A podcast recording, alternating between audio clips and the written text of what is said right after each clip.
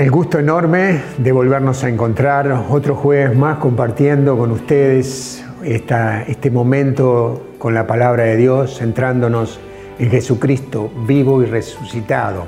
Tenemos de que decirle felices Pascua. El Señor ha resucitado, está en medio de nosotros.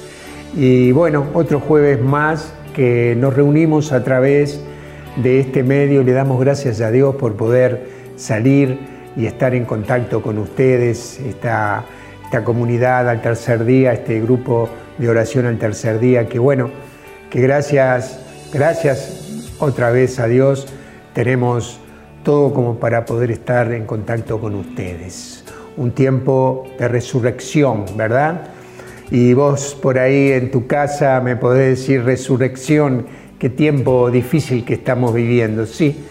Eh, esto que le ha pasado al mundo entero y que lo estamos viviendo acá también nosotros, eh, no es un tiempo fácil, no es un tiempo de, comodidad, que podemos hacer lo que queremos, no, tenemos que estar en nuestros hogares, tratar de no salir afuera para no contaminarnos, pero eh, lo podemos hacer y creo, quiero animarte a que sí, que se puede hacer. Quiero que, que sepas que nuestro Señor está junto a nosotros. Y quiero compartir unas citas bíblicas que, nos hablan de la tristeza que podemos tener, dice en Lamentaciones en el capítulo 3, en el versículo 17, dice, eh, ya no hay paz para mi alma, me olvidé de la felicidad puede ser que esto te esté sucediendo. Pero mira lo que dice el versículo 21. Pero me pongo a pensar en algo y esto me llena de esperanza. La misericordia del Señor no se extingue, ni se agota su compasión. Ella se renueva cada mañana. Qué grande es tu fidelidad. El Señor es mi parte, dice mi alma por eso espero en Él. Qué bueno que este momento puedas esperar en Él, puedas estar confiado en el Dios que, que no nos olvida. Jesús vino, resucitó para que nosotros tuviéramos vida abundante. Y le pedimos a Dios en este momento, clamamos a Dios por tu preciosa vida, le pedimos a Dios que realmente esté fortaleciéndote. Él ha venido él venció la muerte y ese mismo Dios está dentro tuyo. Ese mismo Dios que venció la muerte está dentro tuyo para darte fortalezas en este tiempo difícil que puedas estar viviendo. Señor, te damos gracias. Tú vives y reinas por los siglos. Nos tomamos de tu mano. Quiero que te tomes de la mano de ahí, de, ese familiar, de este, la esposa, tu esposo, de tus hijos y que juntos podamos hacer esta oración entregándonos completamente al Señor. Sabemos, Señor, que tú tienes palabras de vida. Tú eres el mismo ayer, hoy y por los siglos. Te damos gracias porque tu poder se manifiesta ahora en nuestras vidas y en la vida de cada persona que está mirando y está haciendo la oración, la oración junto a nosotros. Dice tu palabra que si dos o más se, reúnen, se unen en, mí, dice, grandes cosas van a suceder. Y eso es lo que estamos pidiendo, que sucedan grandes cosas en tu vida y en las dificultades que puedas estar viviendo, el Señor te esté fortaleciendo. Le damos gracias a Dios y bueno, y que este tiempo, este momento que vamos a tener con la, nutriéndonos en la palabra de Dios, sea un momento de, edificar tu vida. Jesús empezó a morir en Gesemaní y terminó muriendo en la cruz, pero él primero se entregó en Gesemaní sabiendo que iba a morir. Que este también sea un tiempo de morir para que Cristo, como dice San Pablo, viva en cada uno de nosotros. Que así sea. ¿eh? Te aliento a que, que también sigas los pasos de Jesús, muriendo también para que nazca en vos el mismo Dios que vive y reina. Eh, bueno, bendiciones y bueno, nos preparamos para recibir la palabra de Dios. ¿Qué tal? ¿Cómo están? Eh, de verdad una alegría volver a, entrar en sus hogares y, bueno, siempre desde casa, ¿eh? en este tiempo diferente que estamos viviendo todos mundialmente, como decía José. Y, saludamos eh, a quienes nos saludan también, les agradecemos mucho eh, a quienes nos saludaron la semana pasada, a quienes nos están saludando también en esta semana. Y, bueno, un tiempo de crisis, ¿no? Un tiempo de crisis estamos viviendo mundialmente. Y Dios me marcaba hablar sobre esto justamente, ¿qué hacemos en los tiempos de crisis?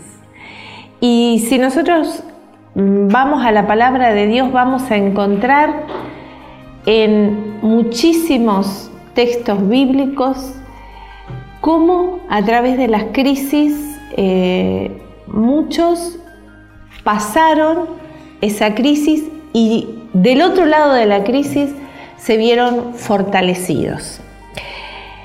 ¿Qué hacer en una crisis? Pregunta, ¿no? bueno, creo que lo primero es no dejarnos llevar a la deriva, como entrar eh, en, un, en un lugar donde vamos y venimos en, el, medio de esa crisis en un, eh, en un hasta abandonar eh, principios, porque la crisis hacen dos cosas en nuestra vida, o sacan lo mejor o sacan lo peor. Eh, la crisis está y nosotros debemos pararnos frente a la crisis y decidir qué vamos a hacer con esa crisis. ¿Vamos a permitir que nos hunda o vamos a atravesar y pasar esa crisis saliendo más que vencedores. Y mm, creo que todos hemos pasado por diferentes crisis en nuestra vida. Eh, creo que desde pequeños hemos tenido momentos en que significan algo inesperado. ¿Y qué es una crisis? Eh, el diccionario dice esto, es una interrupción grave en el estilo de vida normal de un individuo o grupo, que se suscita en una situación inesperada para lo cual estos no se hayan preparados y que genera problemas para las respuestas habituales. O sea, es un cambio inesperado para el cual no estamos preparados. Y si tomamos eh, en la palabra, en la palabra de Dios como fundamento, vamos a encontrar siempre la solución perfecta, correcta y la que encaja justo para salir más que vencedores de la crisis. Creo que lo primero que nosotros tenemos que hacer en una crisis es aprender a renovar nuestro pensamiento. Si es algo inesperado y es algo que nunca hemos vivido y es algo que nunca eh, hemos experimentado, no tenemos un código, no tenemos un, pensamiento adecuado para eso. O sea, no podemos enfrentar una crisis nueva con pensamientos viejos.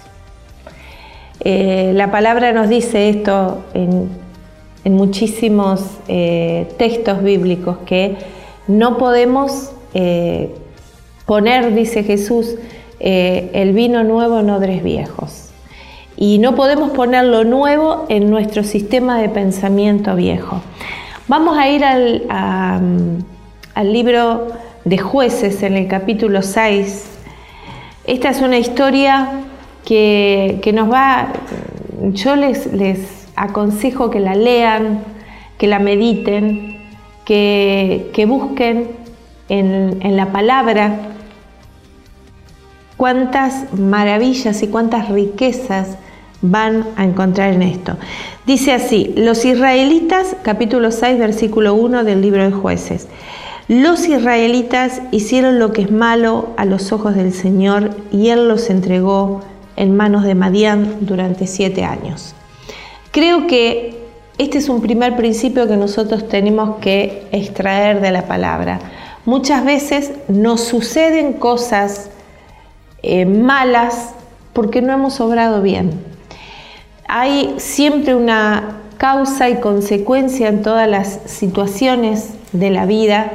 A veces no solo tienen que ver con lo que nosotros eh, individualmente hacemos, sino de lo que eh, se hace colectivamente, de lo que se hace mundialmente, de lo que eh, se hace a veces en un ámbito más abierto que el que nosotros vivimos en nuestra, en nuestra vida, en nuestra familia, en nuestro trabajo.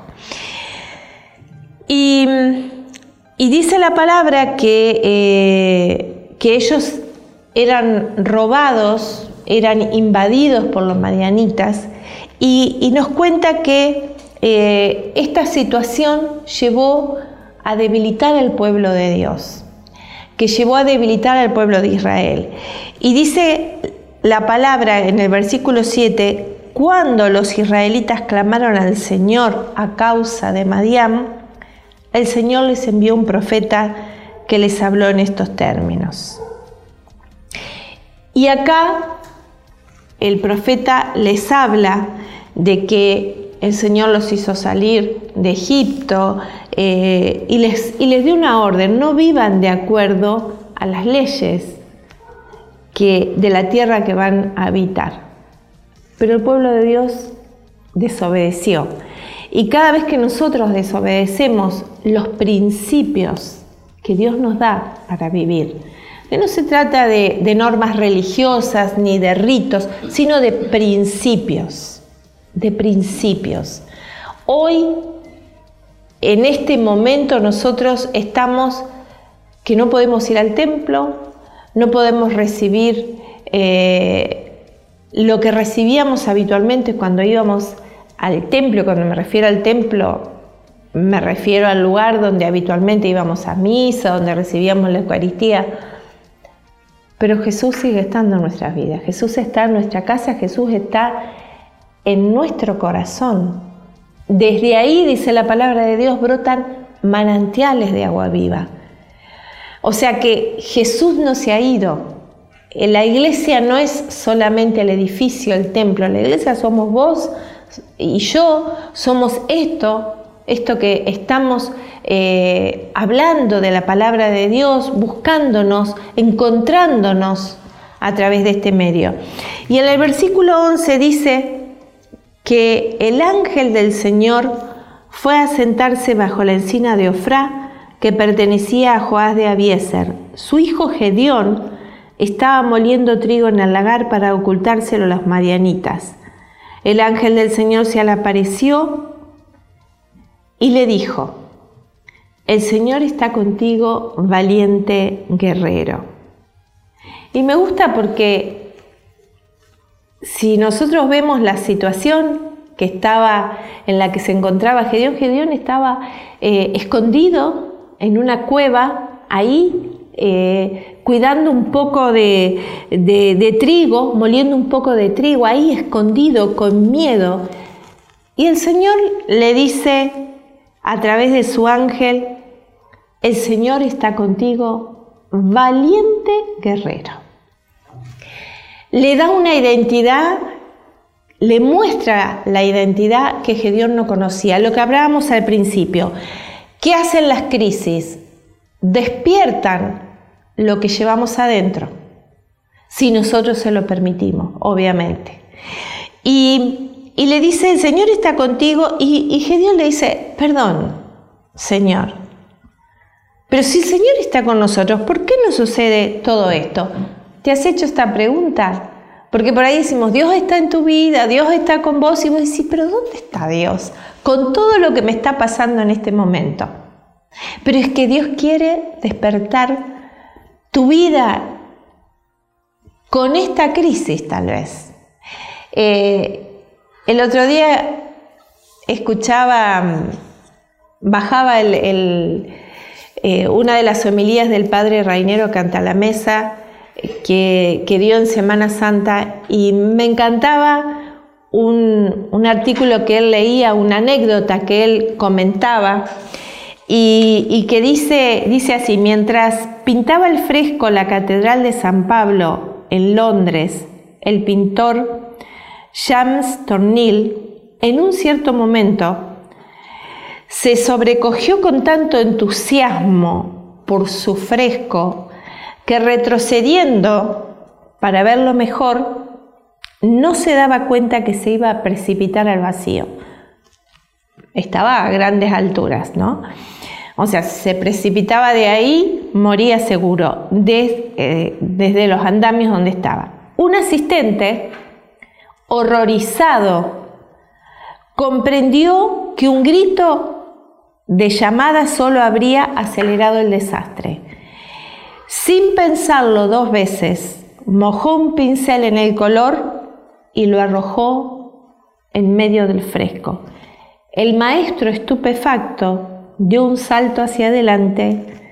Su obra estaba comprometida, pero él estaba a salvo.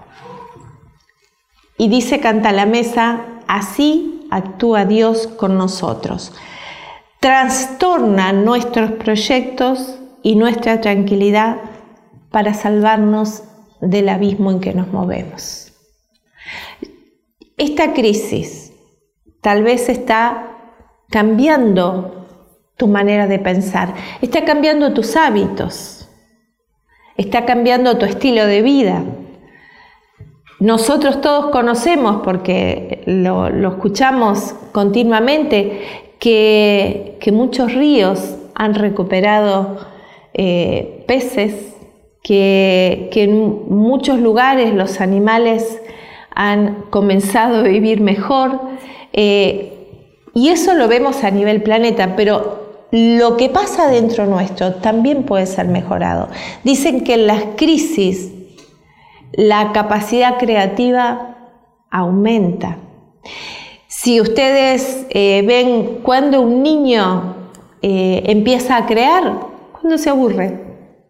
Cuando dice estoy aburrido y, uno no, no, trata de ser esa niñera eh, permanentemente de, porque a veces los padres, los abuelos también hacemos eso, ¿no? Queremos eh, entretenerlos. Y a veces hay que dejar que el niño solo encuentre su, su interior para empezar a ser creativo. Pero lo mismo nos sucede a nosotros. Y acá la palabra dice que eh, el Señor, cuando Gedeón le dice, no, ¿por qué nos pasa esto? El Señor nos hizo subir de, Egipto, pero ahora Él nos ha desamparado y nos ha entregado en manos de Madián. Nos ha entregado en manos del coronavirus, podríamos decir hoy. Pero el Señor se volvió hacia Él. No, no le dijo, no le dijo nada, le dijo, ve, y con tu fuerza salvarás a Israel del poder de los madianitas. Y acá empieza un diálogo entre Gedeón y el Señor, pero en el lugar que yo me quiero detener es que lo primero que hace Gedeón después de convencerse que Dios lo estaba llamando y que había un propósito para su vida, porque esto es lo que vos y yo tenemos que tener bien claro, hay un propósito de Dios para nuestra vida. No es que vivamos la vida así como un día igual que el otro, no. Dios nos quiere sacar de la rutina. Dios nos quiere cambiar los pensamientos equivocados que tenemos. Ayer hablaba con, con mi hija y a veces uno mm, les cuenta historias ¿no? a los hijos que que cree que sabe, pero después se da cuenta que no. Y yo le contaba eh, en un momento cuando ellos eran muy pequeñitos, eh, José era viajante, salía a vender ropa y bueno, y, le iba muy bien y había empezado a extender la zona, entonces se iba eh, y estaba casi 15 días afuera. Y, bueno, a él le costaba mucho y a nosotros también, ¿no? Porque estábamos casi 10 eh, días, 15 días sin, vernos. Él a los chicos y nosotros a él. Y recuerdo que una vez, eh, cuando vino, que le había ido muy bien en las ventas y estábamos eh, por ese lado contentos, pero por otro lado me acuerdo que yo le dije, mira José, si este es el costo para que nos vaya bien económicamente, no quiero nada. Y se ve que Dios escuchó ese, ese mensaje. En ese momento nosotros no éramos creyentes, ninguno de los dos, pero dijo el Señor, bueno, bárbaro, les voy a cambiar la vida. Y ahí entró la crisis económica tremenda que tuvimos, que perdimos prácticamente todo, pero nos encontramos con lo mejor de nuestra vida, Jesús. Y a veces Dios quiere que nos volvamos a Él, no manda el coronavirus. Esto lo decía también claramente eh, el padre Canta la Mesa. No, no le podemos echar la culpa a Dios. Dios no manda males. Pero sí, pero sí nosotros en medio de esos males podemos volvernos. Y dice que lo primero que hizo Gedeón cuando entendió el plan de Dios, aquella misma noche, eh, el Señor dijo a Gedeón, toma el novillo de tu padre y otro toro de siete años y luego destruirás el altar de Baal. Y ustedes me dirán, alguno puede decir, ¿qué es el altar de Baal? Y hoy nosotros también tenemos muchos altares a diferentes Baales. Baales, que es aquello que nos hace mal, el mal, eh, las tinieblas. Y, uno puede decir, pero ¿qué altar tengo yo eh, hecho a Baal? Por ejemplo, la pornografía, el adulterio, la fornicación, el engaño, la injusticia, la mentira, el soborno, la violencia, la injusticia, la, bueno, la ira, eh, el enojo, el miedo. Algo, un altar es algo que nosotros elevamos y que de alguna forma le rendimos honor a ese altar. Eh, el placer, el placer, eh, el egoísmo, eh, en, tantas cosas que vivimos de espaldas.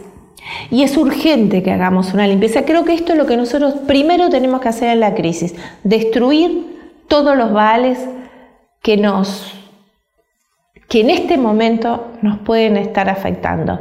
No sé, eh, buscar aturdirnos, buscar aturdirnos, buscar eh, alienarnos, a veces queremos distraernos con películas, con el teléfono, con tantas cosas.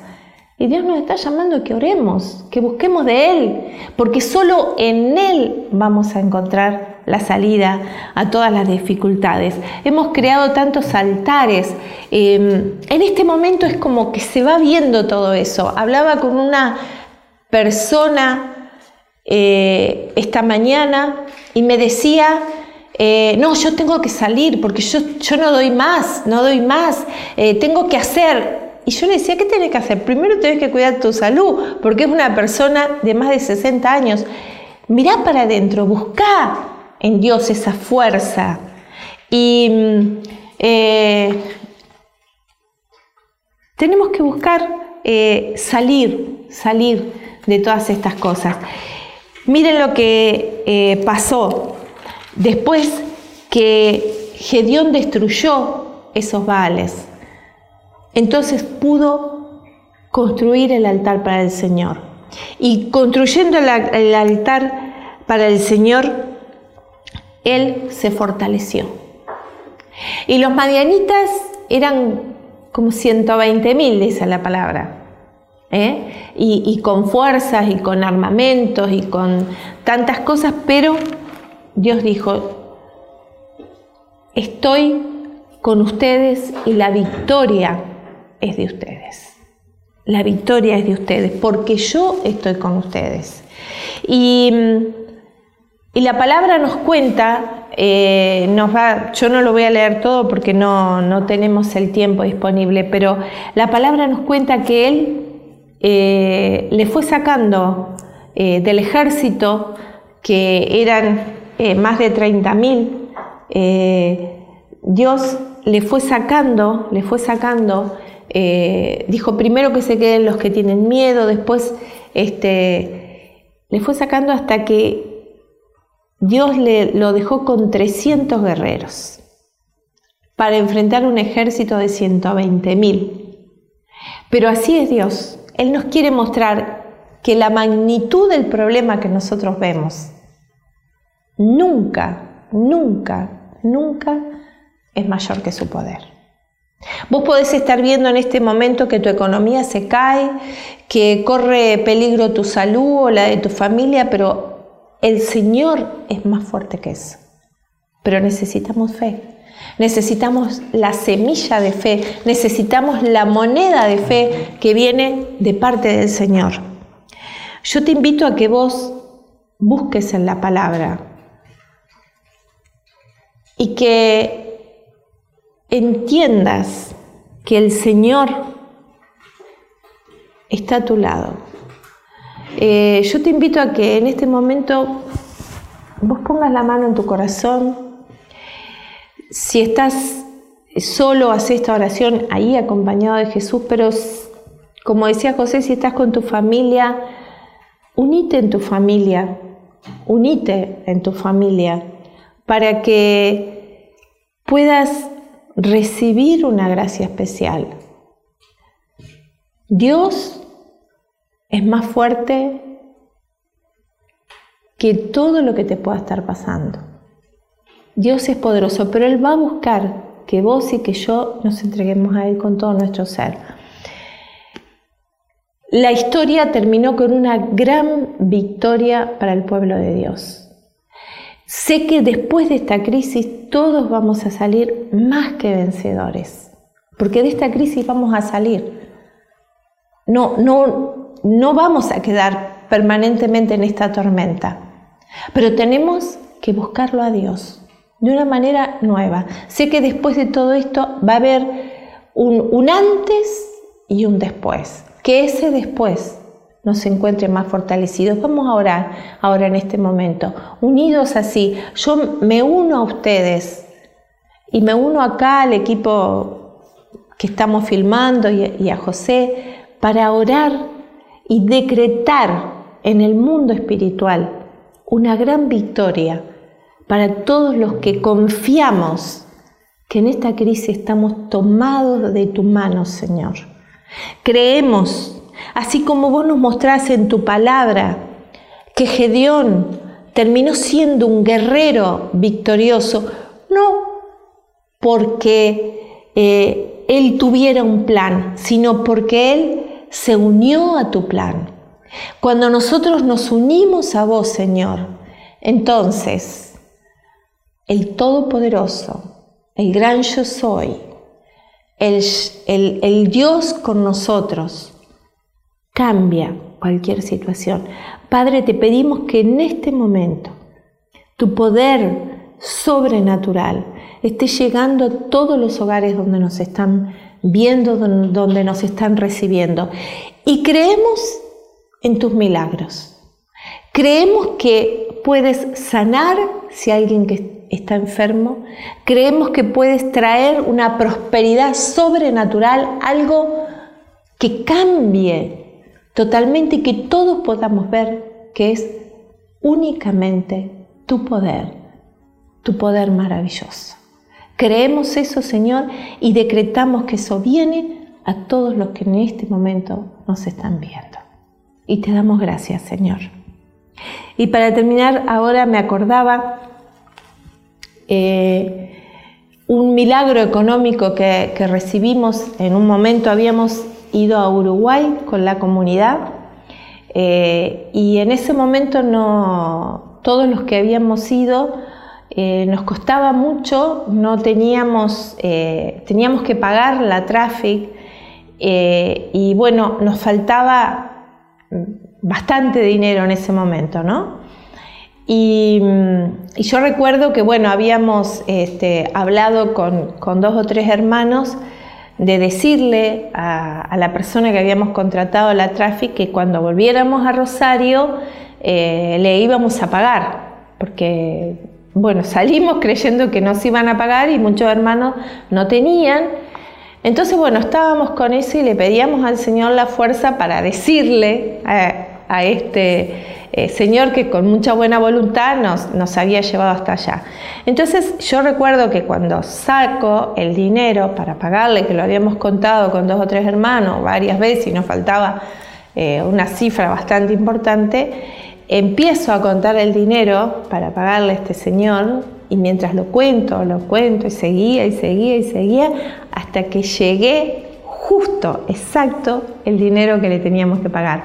Dios multiplicó sobrenaturalmente en ese momento el dinero. Obviamente fue un milagro para nosotros de multiplicación hermosísimo. Llorábamos porque aparte, bueno, había testigos de que no había y de que no estaba, eh, pero así es Dios. Es, Él nos sorprende y, y quiero que vos en este momento creas que Dios te puede sorprender. Dios nos puede sorprender en la obediencia. Si nosotros tenemos que quedarnos en casa y no podemos trabajar como habitualmente lo hacemos, quédate en tu casa, confía en el Dios que te provee sobrenaturalmente y que es fiel. Él nunca, nunca nos abandona. Que Dios te bendiga abundantemente y recibas los milagros que necesitas de parte del Señor que se activan con tu fe, que se activan cuando vos le crees a Él más allá de tu razonamiento, más allá de tu entendimiento y te pones a buscar en los principios maravillosos que está aquí. Dios hablándonos a través de su palabra. Que Dios te bendiga grandemente.